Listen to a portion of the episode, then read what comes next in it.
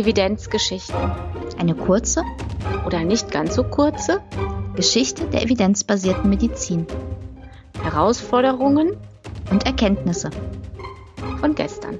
Für heute und morgen. Ein Podcast von Silke Jäger und Iris Hinneburg. In dieser Episode geht es um Verwirrung durch Sternzeichen. Wir erzählen die Geschichte der ISIS-2-Studie und ihrer Subgruppenanalysen.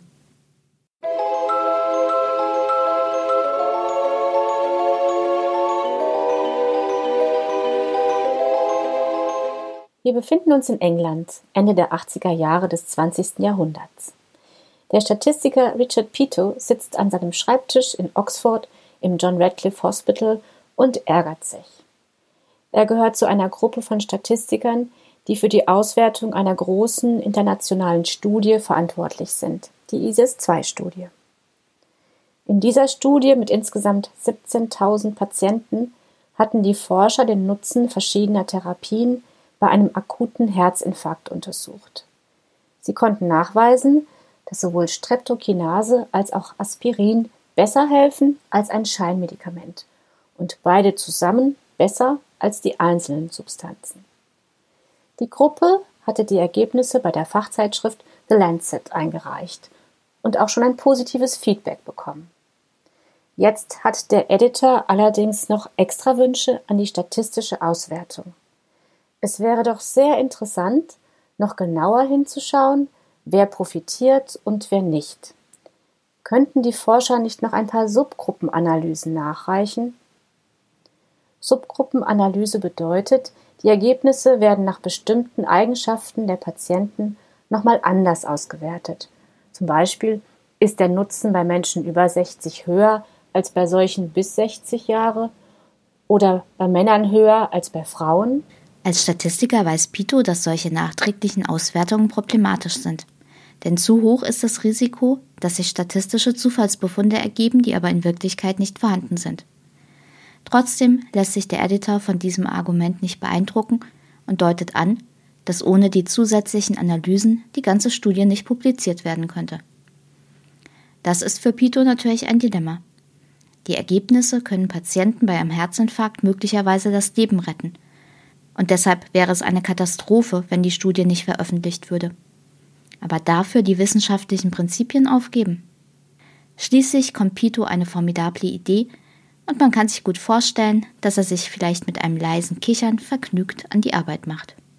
Als der Editor des Lancets eine kurze Weile später die überarbeitete Einreichung begutachtet, freut er sich zuerst.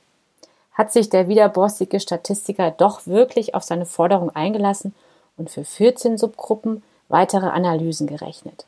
Für die drei Arme der Studie insgesamt 42 Stück. Eine ganze Seite nimmt die zugehörige Abbildung in der Publikation ein. Als er jedoch genauer hinsieht, friert ihm vermutlich das Lächeln im Gesicht ein. Gleich die erste Subgruppenanalyse beschäftigt sich damit, ob das Sternzeichen der Studienteilnehmer einen Einfluss auf den Therapieerfolg hat. Verblüffenderweise scheint Aspirin bei Patienten mit dem Sternzeichen Zwilling oder Waage keinen Effekt zu haben. Bei allen anderen Sternzeichen zeigt Aspirin jedoch eindeutig einen Nutzen. Man kann sich lebhaft vorstellen, welche Diskussion sich vermutlich an diese Einreichung anschließt.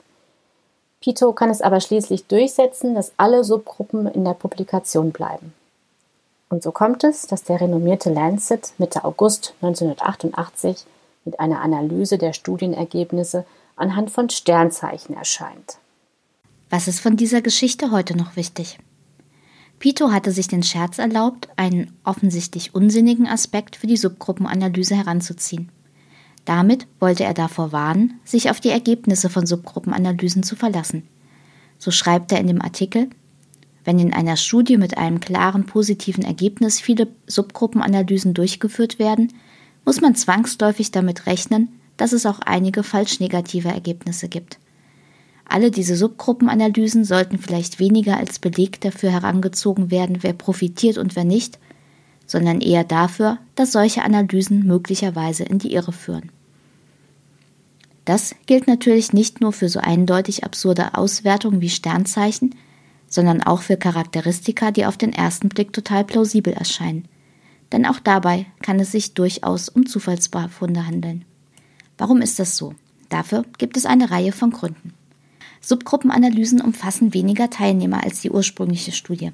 Damit kann die nötige Trennschärfe oder Power fehlen. Das heißt, auch wenn die Analyse in einer Subgruppe keinen statistisch signifikanten Effekt findet, kann er dennoch vorhanden sein. Besonders wenn mehrere Subgruppenanalysen durchgeführt werden, kann das sogenannte Problem des multiplen Testens auftreten.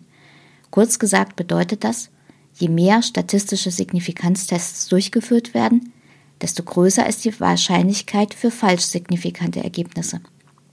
Richard Pito beschreibt für die ISIS-2-Studie, dass für die 14 Subgruppen 26 statistische Tests notwendig waren.